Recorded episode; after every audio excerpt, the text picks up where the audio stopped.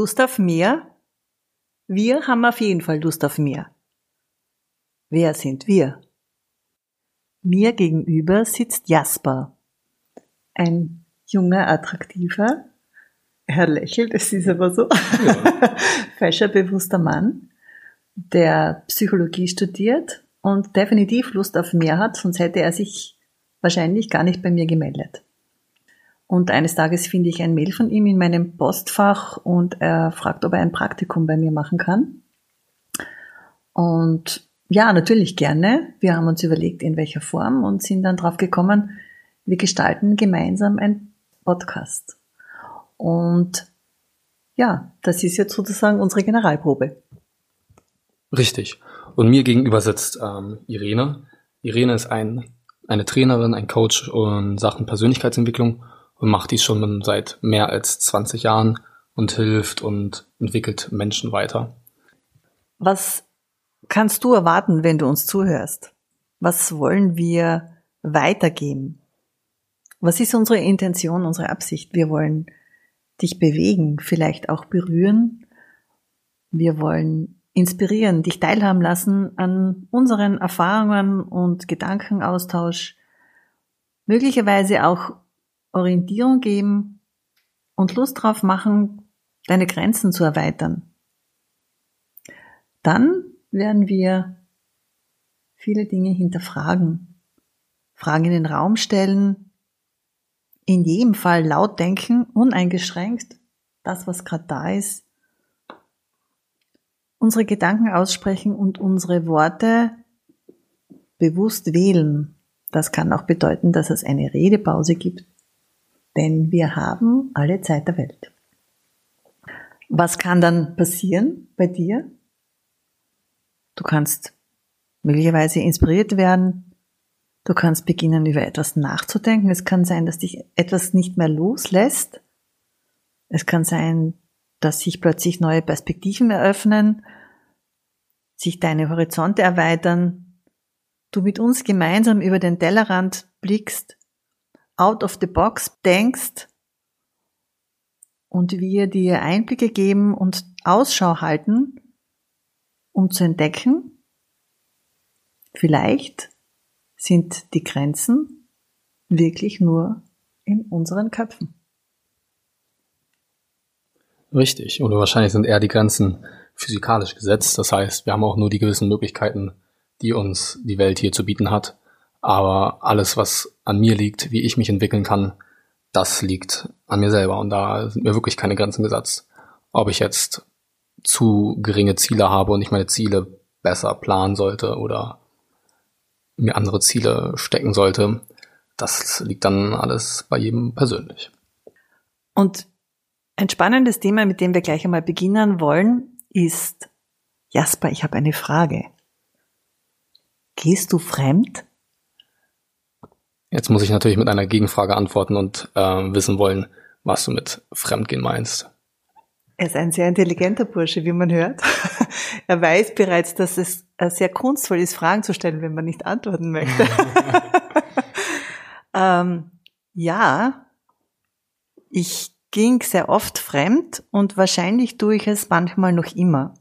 In Bezug auf mir selbst nicht ganz treu sein, denn so meine ich diese Frage. Ich könnte sie genauso stellen und sagen, Jasper, bist du dir immer treu? Ja, da muss man natürlich ehrlich zu sich sein und ähm, tief in sich gehen. Und wahrscheinlich ist niemand immer zu sich selber treu und es gibt immer Momente, wo ich sage, okay, jetzt wollte ich eigentlich diesen Schokokuchen nicht essen, aber widerstehen konnte ich nicht, weil ich habe zwar meine Diät, aber trotzdem war lecker und in dem Moment bin ich mir dann selbst fremd gegangen oder mir nicht selbst treu gewesen, obwohl ich mir andere Sachen vorgenommen habe. Sehr spannend, diese Antwort.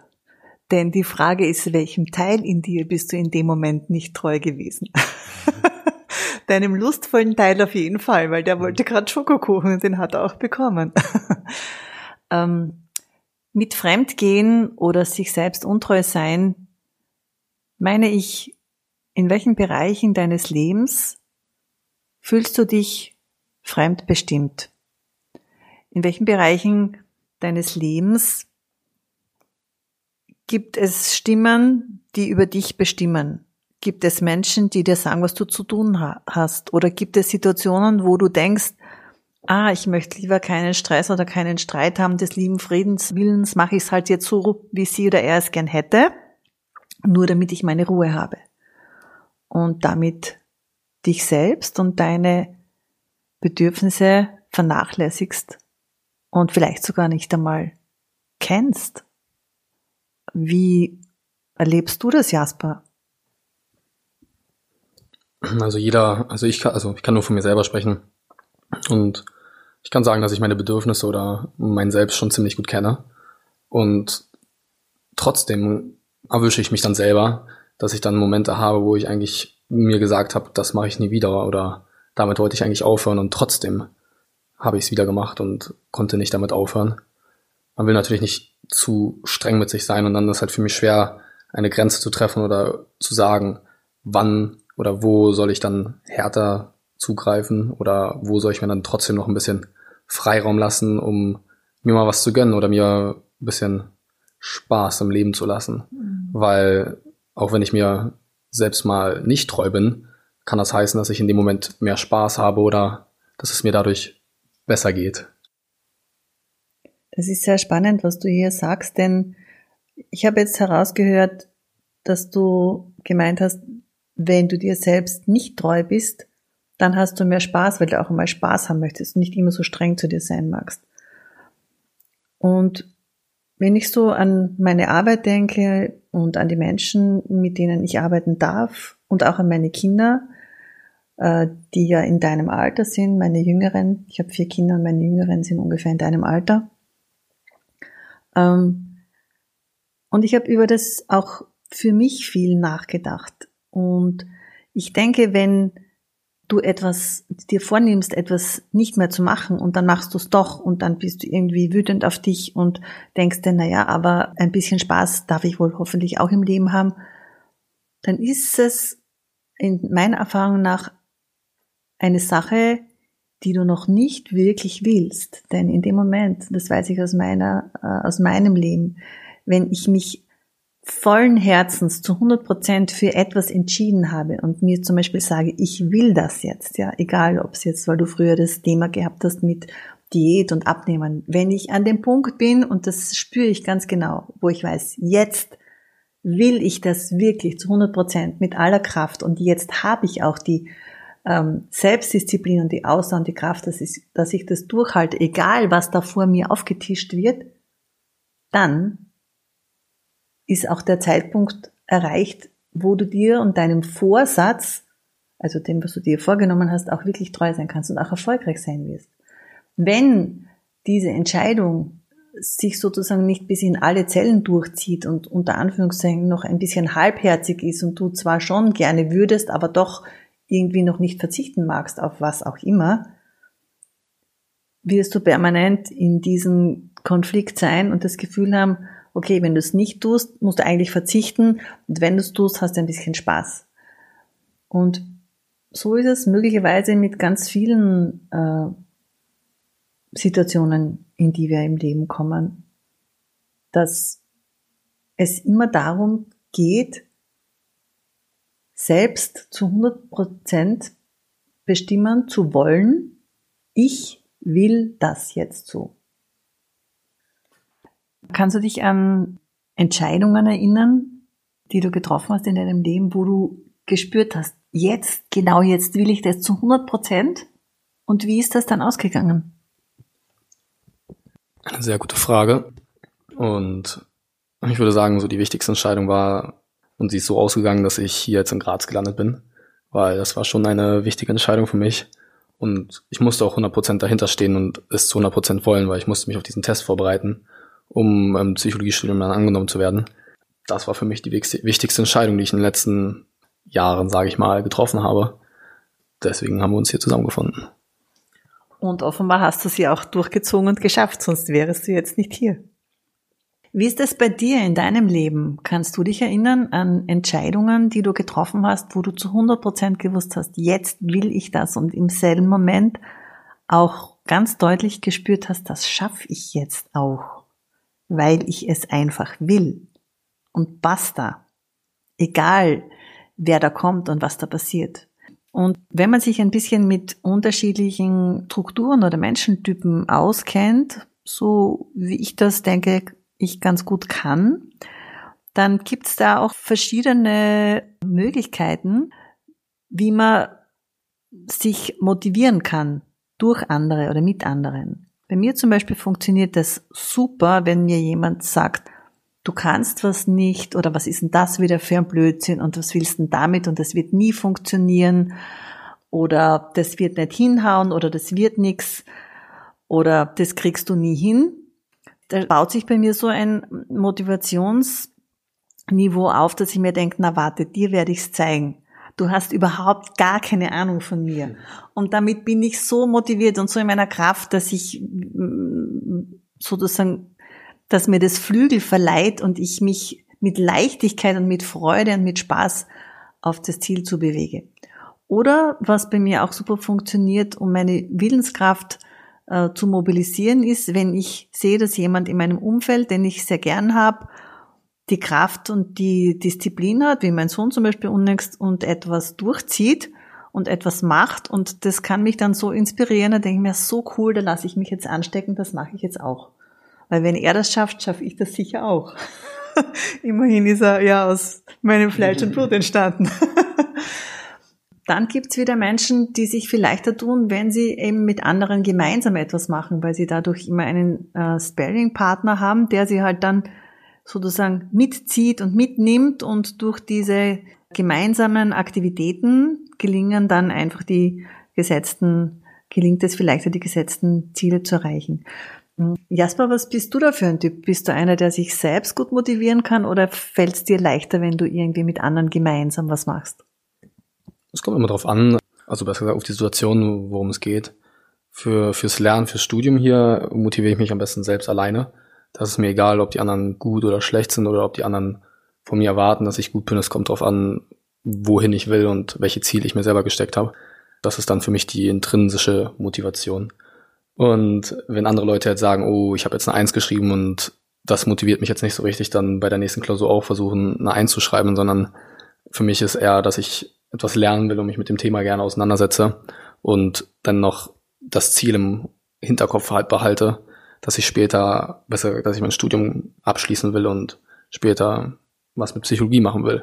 Und da kommst du jetzt nicht drauf an, ob ich jetzt eine Eins schreibe oder eine Zwei, sondern dass mir das Fach selbst gefällt und dass ich später dann damit was machen kann.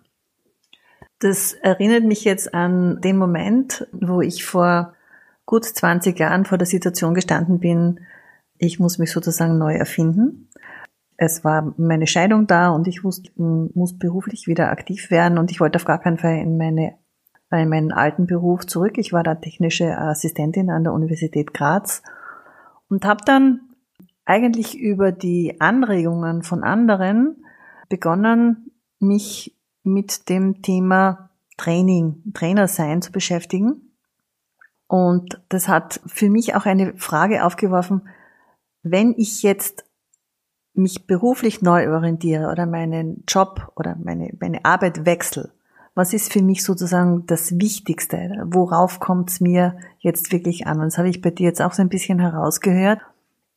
Für mich war ganz klar, ich möchte jetzt etwas finden, das so faszinierend ist und so spannend ist und so interessant ist, dass ich von Jahr zu Jahr noch mehr Feuer fange für die Materie und ich so, mich so hineinvertiefe mit so einer Lust und mit so einer Freude, dass ich wirklich ein Profi werde. Dass ich mich wirklich total gut auskenne, super Feeling entwickle und mir meine Arbeit Spaß macht und ich auch sinnstiftend tätig sein kann für andere Menschen. Und das war so mit Abstand das absolut höchste Ziel, obwohl ich natürlich auch Geld verdienen musste. Ich hatte damals, hm, meine äh, großen Kinder waren schon beide Studentinnen, aber meine beiden Jüngeren waren noch im Volksschulalter. Ich musste die ja auch erhalten und ernähren.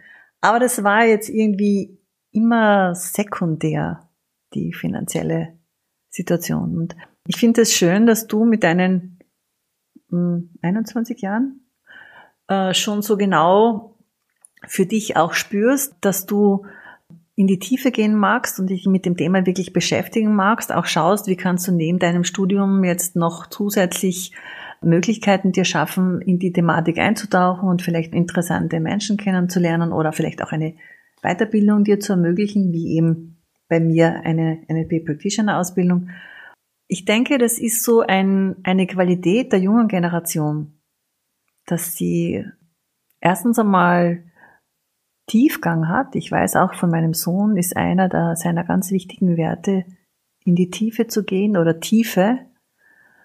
Und gleichzeitig auch diese Freude und diese Bereitschaft, sich zu engagieren zu 100 Prozent für die Dinge, die Spaß machen und wo man auch weiß, das liegt mir, das macht mir Spaß, das kann ich. Das war auch so spannend, wie wir überlegt haben, in welcher Form könnte dieses Praktikum ablaufen. Und ich habe dann halt ein paar Ideen gehabt, was du eventuell für mich tun könntest. Und das habe ich gleich an deiner Körperhaltung, an deiner Reaktion gemerkt und hast es auch gesagt, na, das taugt dir eher weniger und das interessiert dich eher nicht so.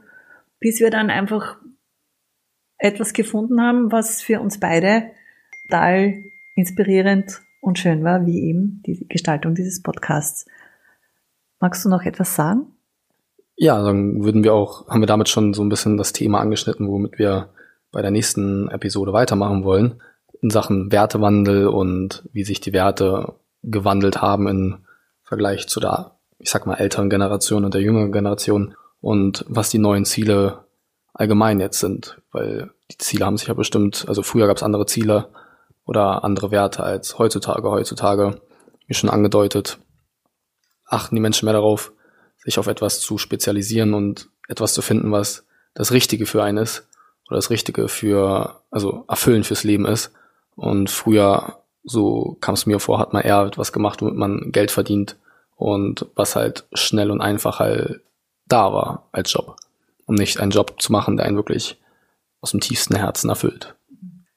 Du sprichst mir aus der Seele und das ist auch etwas, was mir ganz oft in meiner Arbeit begegnet dass Menschen vor mir sitzen, die äh, 35, 40, 45 Jahre sind und einfach tot unglücklich, sind in ihrer Arbeit und natürlich auch ganz viel Ermutigung brauchen, um mit etwas aufhören zu können und etwas Neues zu wagen. Und da gibt's ganz tolle Geschichten, die wir euch zu diesem Thema noch erzählen werden, falls ihr Lust auf mehr habt.